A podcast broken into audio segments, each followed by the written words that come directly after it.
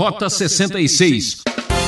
E alguém lhe deu lá algum bolo, uma comida, algum alimento qualquer, né? E alguém diz: "Ih, olha, esse, esse negócio aí foi oferecido para uma determinada divindade X". E agora, agora já engoli.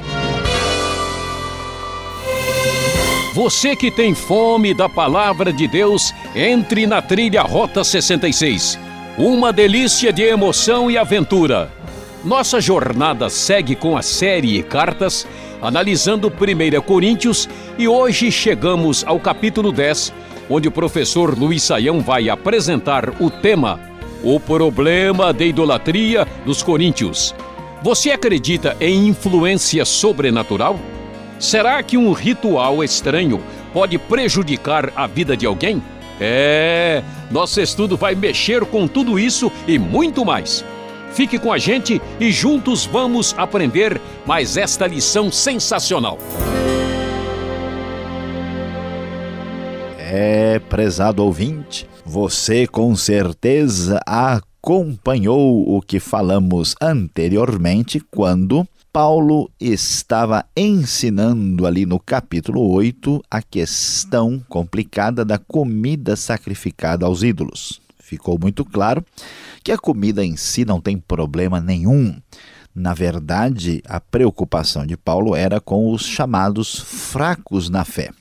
Mas essa questão, naturalmente, especialmente entre a igreja de Corinto, poderia ser mal entendida, mal interpretada. Por isso, então, Paulo vai falar de maneira mais clara sobre o problema da idolatria.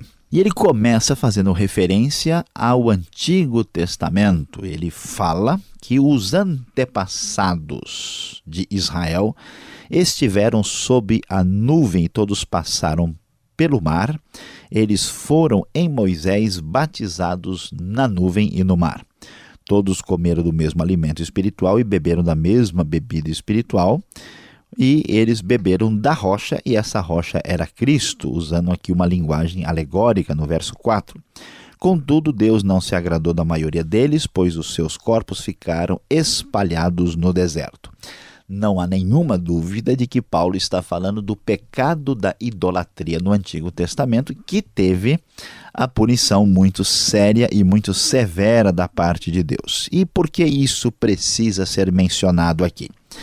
Essas coisas, diz o texto, são exemplos para nós, para que não cobicemos coisas más como eles fizeram. Por isso, o foco do texto é muito nítido quando diz: não sejam idólatras como alguns deles foram. E aí então há uma referência clara no verso 7 que vem de Êxodo 32, que é uma referência que evoca o episódio conhecidíssimo do bezerro de ouro, quando o povo passou a entregar-se à farra e à adoração do bezerro. O povo se assentou para comer e beber e levantou-se para se entregar à farra, diz o texto explicitamente.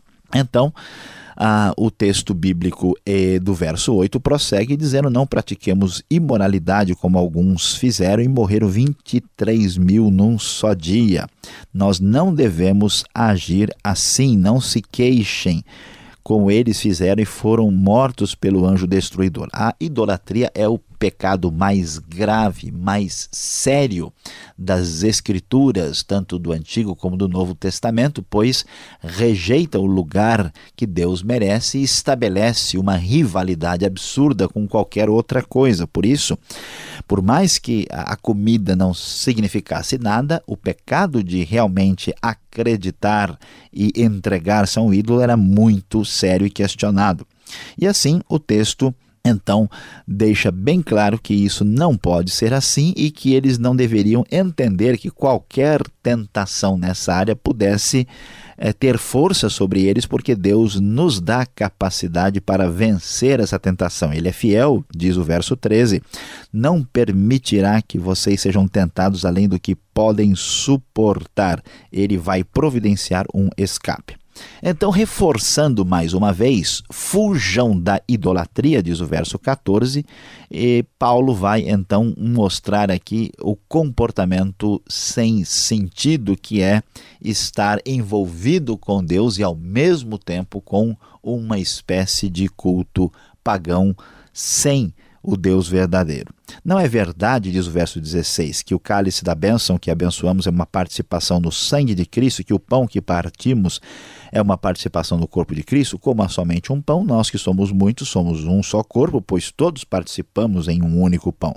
Considerem o povo de Israel, os que comem dos sacrifícios não participam do altar, portanto, que estou querendo dizer? Será que o sacrifício a um ídolo é alguma coisa? O ídolo é alguma coisa? Não. Quero dizer que o que os pagãos sacrificam é oferecido aos demônios e não a Deus. E não quero que vocês tenham comunhão com os demônios. Qual é o grande problema? Como é que a pessoa participava da mesa do Senhor, participava da ceia do Senhor, envolvido aí com o corpo de Cristo de uma maneira direta e ao mesmo tempo participava ah, de um cerimonial dedicado aos ídolos. E Paulo já mencionou isso dizendo, olha, é verdade que o ídolo não é nada, o ídolo não existe. Aquela divindade foi inventada, mas por trás desta divindade falsa há demônios. E por isso tomem muito cuidado. Vocês, diz o verso 21, não podem beber do cálice do Senhor e do cálice dos demônios, não podem participar da mesa do Senhor e da mesa dos demônios. Será que nós vamos provocar ciúme da parte de Deus? Somos mais fortes do que ele? Pergunta o apóstolo Paulo, deixando bem claro que esse tipo de associação é indevida. O problema da idolatria dos coríntios é um problema real e que, de certa forma, atinge muitas pessoas hoje também. Quantas pessoas querem estar divididas? De um lado, tem o seu coração interessado em Deus e no Evangelho de Cristo, mas também se envolvem diretamente com aquilo que se opõe completamente a Cristo. Querem dividir o coração entre Deus e o demônio querem muitas vezes praticar aquilo que vai contra a orientação clara das Escrituras. Portanto, esse tipo de associação é indevida. Se alguém na sua vida se envolveu com cultos que nada têm a ver com a mensagem do Evangelho, esse relacionamento tem que ser rompido, quebrado, não é possível participar da mesa do Senhor e da mesa dos demônios. Pois é, mas pensando sobre essa questão, alguém pode talvez ir além da realidade e até começar a ver demônio muito além daquilo que é razoável. O demônio está não só na mesa, mas debaixo da mesa, do lado da mesa, em toda parte, e a coisa vai ficar muito fora de lugar e complicada. Por isso, Paulo vai mostrar aqui uma posição mais objetiva e definida sobre como agir com liberdade e com consciência diante dessas circunstâncias um pouco complicadas. O texto vai dizer: tudo é permitido. Mas nem tudo convém, tudo é permitido, mas nem tudo edifica. Ninguém deve buscar o seu próprio bem, mas sim o dos outros. O critério aqui é um critério claro. Eu não devo pensar simplesmente se eu devo fazer isso ou fazer aquilo, se é proibido ou se eu posso, se eu não posso. Essa é uma maneira muito pobre, muito limitada de raciocinar. A maneira correta é: será que o que eu estou fazendo está produzindo benefício real para os outros e para mim mesmo e para o reino de Deus? Será que isso edifica? Esta é a maneira de pensar. Então, por um lado, nós não podemos nos associar com a mesa dos demônios, nos envolvendo com qualquer coisa que tenha conotação de fato idólatra. Mas, por outro lado, ninguém vai ficar aí maluco por uma espécie de fanatismo ou de um exagero, de um misticismo que deixa a pessoa até fora do, do seu equilíbrio emocional. Por isso, Paulo diz: comam de tudo o que se vende no mercado, sem fazer perguntas por causa da consciência, pois do Senhor é a terra e tudo o que nela existe. A citação vem do Salmo 24. Se a gente for, cada coisa que a gente for comer, usar, vestir, perguntar se tem alguma associação com alguma coisa, se tem alguma origem pagar, a gente fica louco. Não faz sentido. Então, Paulo diz: ó, você foi no mercado, se o mercado recebe carne dos templos idólatras, não há problema nenhum nisso. Né? Você não deve ficar aí assustado achando que cada coisa vai contaminar você, que você tem que procurar em cada detalhe onde é que está a origem, senão você vai ser contaminado. Não é assim. Tanto que não é que Paulo vai prosseguir e diz: se algum descrente o convidar para uma refeição e você quiser ir, coma de tudo que lhe for apresentado, sem nada perguntar por causa da consciência. Isso não tem o poder de contaminar você. Mas se alguém lhe disser, ó, isso aqui foi oferecido em sacrifício, não coma tanto por causa da pessoa que o comentou, como da consciência. Se você está lá, alguém diz: olha, isso aqui foi oferecido à divindade do, do mundo profundo, das profundezas infernais que é, assobiam de madrugada. Você já diz: olha, eu, o negócio está muito esquisito. Então, tanto por causa da pessoa como da consciência, é melhor evitar. Na verdade, a consciência aqui é a do outro, diz claramente o verso 29, não da sua, pois por que minha liberdade deve ser julgada pela consciência dos outros? Eu tenho certeza que não há problema, mas eu não quero prejudicar os mais fracos. Se participo da refeição com ação de graças, porque sou condenado por que por algo pelo qual dou graças a Deus. É interessante que muita gente acha né, que qualquer coisa tem o poder de contaminar. A Bíblia nos ensina que tudo é santificado pela oração, pela ação de graças. Se eu vou comer qualquer coisa, ao orar e consagrar aquilo a Deus, toda coisa negativa, perversa e mal feita está destruída, aniquilada pelo poder que há no nome de Jesus. Ninguém deve ficar perturbado com esse tipo de coisa. Portanto, qual é o critério, qual é o padrão? Assim, quer vocês comam, bebam ou façam qualquer outra coisa, façam tudo para a glória de Deus. Não se tornem motivo de tropeço para ninguém, nem judeu, nem grego, nem para a igreja de Deus. E também eu procuro agradar a todos, Paulo prossegue no verso 33, de todas as formas, porque não estou procurando o meu próprio bem, mas o bem de muitos para que sejam salvos. E ele termina fechando no comecinho do capítulo 11 dizendo que nós devemos ser seus imitadores, claro que aqui é muito nítido qual é o contexto, como ele é imitador de Cristo. Portanto, meu querido ouvinte, vamos entender aqui o problema da idolatria dos coríntios. Nós não devemos nos associar a nada que esteja explicitamente ligado a algum tipo de idolatria que tenta absurdamente concorrer com Deus verdadeiro. Mas nesta mesma atitude de dedicação a Deus, devemos procurar o benefício dos outros, o benefício da igreja, respeitando a consciência fraca daqueles que de alguma forma podem se escandalizar, mas entendendo que qualquer uma dessas coisas, mesmo que na sua origem tenham sido contaminadas pelo mal, elas não nos podem atingir. É importante prestar atenção e fugir de toda idolatria, mas sempre agindo com bom senso e muita sabedoria.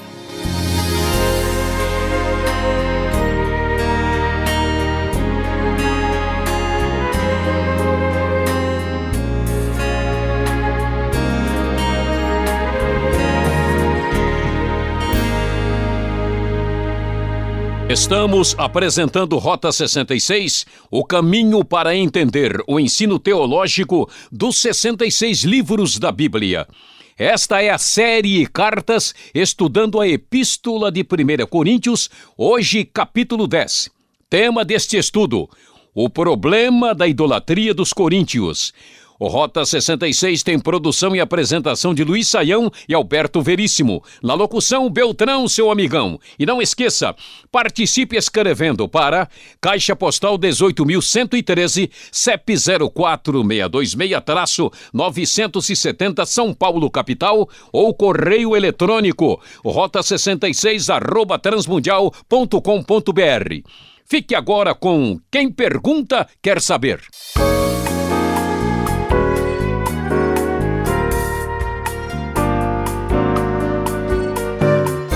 Perguntas agora ao professor Luiz Saião, programa Ídolos. Estamos falando deste assunto na primeira carta de Paulo aos Coríntios, capítulo 10, que você está acompanhando. Professor Luiz Saião, por que Paulo estava assim tão preocupado com a idolatria? O que estava acontecendo naquele momento?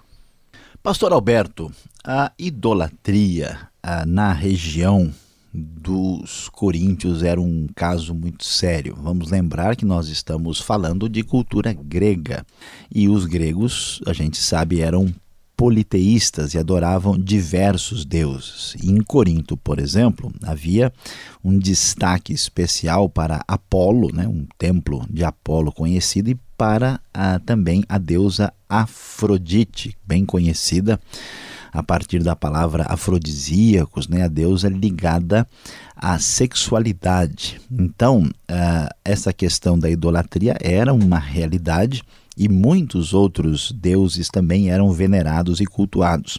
E os sacrifícios uh, de animais uh, eram feitos, né, e esta carne uh, vinha dos templos e era lançada ali na praça principal no mercado.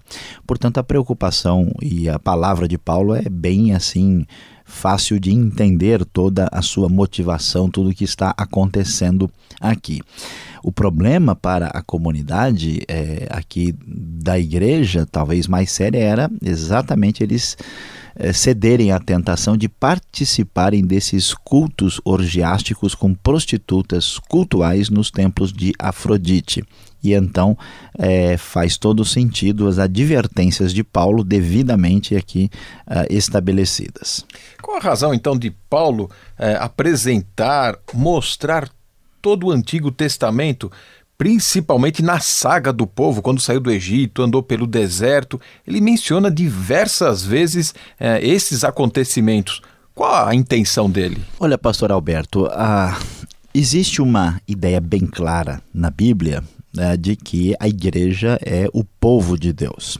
E nós temos no Antigo Testamento a mesma ideia de Israel ser o povo de Deus. Alguns teólogos, dependendo da sua linha, entendem que há uma continuidade né, do povo de Deus da velha aliança para a nova aliança. Outros acham que há um paralelo simplesmente porque os dois são povo de Deus, mas devem ser mantidos distintamente. Mas a questão é que Paulo quer apelar para a seriedade da idolatria. Eles sabem que Jesus é o Messias que foi prometido pelos antigos profetas. Pois é, esses antigos do Antigo Testamento têm exemplos claros uh, que mostram como a idolatria teve resultados terríveis, né, com muitos problemas. Então é mencionado aqui o exemplo né, de Baal Peor, onde morreram 23 mil, e também o caso do bezerro de ouro para mostrar como a idolatria não ficou impune. Agora, Paulo ele menciona batismo em Moisés. Como entender a menção ao batismo aqui no verso 2 do capítulo 10? Batizados em, em Moisés, na nuvem, paralelo podemos tirar daqui? É, essa questão ela é interessante, né? Porque o, o que está no foco aqui? É aquilo que aconteceu com o povo. O povo esteve protegido, né? Debaixo da nuvem, eles atravessaram o mar e foram batizados na nuvem e no mar. Ah, muitos sugerem que a ideia é a seguinte: eles estavam ah, sujeitos, submissos à autoridade de Moisés né, durante essa condução e eles também agora deveriam estar sujeitos debaixo, né, numa atitude submissa semelhante. Aqui é uma das ocasiões onde a palavra batizar, né, batismo, não tem ah, explicitamente uma ideia propriamente de uh, afundar, de mergulhar, de, de, de, né, de imergir, como acontece em muitos contextos. Então, como todo mundo sabe que essa questão é discutida né, entre os que defendem um tipo de batismo e outro, quem defende um batismo diferente do batismo por imersão, batismo por aspersão, por exemplo, muitas vezes recorre a esse texto para mostrar que a postura a, do batismo pode ter uma interpretação diferente. Claro que o ouvinte vai ter a posição sua muito fundamentada a partir de um estudo mais amplo, mas é interessante observar que a linha que pensa diferente da maioria imersionista também utiliza esse texto como referência, até porque também fazem uma associação com o povo de Deus da aliança, agora eh, tendo uma relação de continuidade na nova aliança. Associação entre ídolos e uma ação demoníaca. Existe de fato esta ação demoníaca por trás dos ídolos? Será que alguém pode ser atingido por esta influência maligna, professor? Olha, pastor Alberto, a, a, verdade é que existe sim uma influência demoníaca por trás dos ídolos. Muita gente às vezes acha, né, que fica brincando com o que é perigoso, que não tem nada a ver, que isso aqui é ignorância, que imagina que ele pode se envolver com isso, com aquilo, receber ali um tipo de influência X, né? e um feitiço aqui, um feitiço ali, que isso não tem nada a ver, até faz bem, né? ajusta os seus caminhos, mas na verdade uh, isso é sério e é perigoso. Uma pessoa espiritualmente desprotegida, uma pessoa que não tem a, a firmeza clara é, em Cristo e se envolve com coisas desse tipo, certamente essa pessoa poderá ter problemas sérios espiritualmente falando. Por isso a gente tem que uh, tomar muito cuidado com essas coisas que acabam prejudicando a vida de muita gente. Tomar e comer. Agora, se existe esta influência, por que Paulo diz que podemos comer de tudo, preocupando-se apenas com a consciência dos outros? Não é estranho isso? Pois é, parece, né? No primeiro momento parece, né? Veja bem, quando a, a pessoa se envolve com rituais intencionalmente e essa pessoa não tem proteção em Cristo, essa pessoa está sujeita a influências perigosas. Mas é diferente do que acontece com alguém que tem uma aliança com Deus, uma aliança com Cristo, e essa pessoa está absolutamente firme. Estes possíveis efeitos não vão atingir esta pessoa. Ah, portanto, Paulo diz: olha, se vocês ficarem preocupados né, com esse tipo de coisa, vocês vão estar perdendo o seu tempo. Porque tem gente, especialmente hoje em dia, que imagina que qualquer coisinha que se tiver uma origem aqui, uma influência lá, nasceu em tal lugar, surgiu aqui, perigoso, que isso vai atingir, vai prejudicar a nossa vida. E isso não tem base. Né? Paulo diz claramente, mesmo né, uh, qualquer coisa que você receba na sua, né, uh, nos seus bens pessoais, alguém te deu um negócio, oh, não, isso aqui tem um trabalho, tem uma coisa em cima, eu tenho medo. A Bíblia vai nos dar uma ideia diferente. Nós devemos nos preocupar mais com a consciência das outras pessoas que podem entender equivocadamente né, aquilo que eu estou fazendo uh, e do que estar preocupado com a influência que isso traz sobre mim, que estou livre em Cristo e cujo poder de Cristo em mim é maior do que qualquer influência negativa que eu possa receber. O verso 28, no final do capítulo 10 de 1 Coríntios, uh, diz exatamente isso. E eu fico pensando aqui, professor, se eu estiver comendo algo e descobrir que aquilo estava uh, enfeitiçado. O feitiço pega? Aí eu estou com uma, um baita dor de barriga mesmo? Pois é, pastor Alberto, a, a primeira vista, né, alguém pode até imaginar, olha, será esse feitiço vai pegar? Será que vai me atingir, né? Como é que a gente deve encarar essa situação? Uh, nós não precisamos ter medo e nenhum receio. Porque alguém, por exemplo, vai para algum lugar né, e alguém lhe deu lá algum bolo, algum uma comida, algum alimento qualquer, né? E alguém diz: "E olha, esse esse negócio aí foi oferecido para uma determinada divindade X. E agora, agora eu já engoli. O né? que que eu vou fazer? Não precisa fazer nada. Isso não vai ter qualquer problema sobre a sua vida se você tem compromisso com Deus, está firme em Cristo, porque essas coisas não podem nos atingir. Veja que Paulo estava falando aqui de comida que vinha direto do templo dos ídolos pagãos, assim, absurdamente pagãos. E, portanto, isso não tinha influência. Então a gente tem que parar com essa paranoia né, que muita gente tem é, de achar que qualquer coisa dessa pessoa depois vai lá, eu vou vomitar o um negócio porque agora o que, que eu vou fazer, né? Mas eu, eu comi semana passada, só hoje eu fiquei sabendo, será que agora vai fazer efeito? Se fizer efeito é psicológico, porque na verdade, de acordo com o apóstolo Paulo, nada disso faz sentido, podemos ficar tranquilos sabendo que em Cristo estamos livres e temos o poder do Espírito de Deus agindo em nossa vida sem medo de nenhuma dessas coisas. Bom, professor, depois de falarmos tanto de comida, deu até fome, mas antes, você que está nos acompanhando, veja a aplicação desse estudo.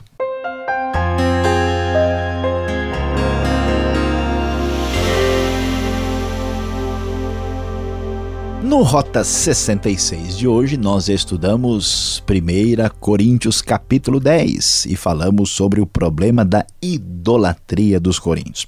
Você viu que o apóstolo Paulo age e fala com muito bom senso e fala com bastante sabedoria, dizendo que ninguém deve ficar apavorado, com medo de uma influência demoníaca e do ídolo aqui e ali, porque isso não tem poder de ação verdadeiro sobre a vida das pessoas que conhecem a Deus. Mas isso não nos livra da responsabilidade de colocar Deus em primeiro lugar e não permitir que nada tome o seu lugar em nossa vida. E devemos sim nos afastar de qualquer ritual, de qualquer coisa que possa ser classificado nitidamente como idolatria. Afinal de contas, prezado ouvinte, o conselho de Deus é claro: fuja da idolatria. Do contrário, você entrará numa fria.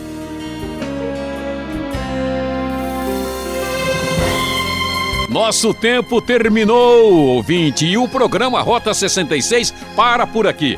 Fique ligado nesta emissora e horário que vem muito mais para você. E acesse o site transmundial.com.br. E obrigado pela audiência e que Deus o abençoe. Esta é uma realização transmundial.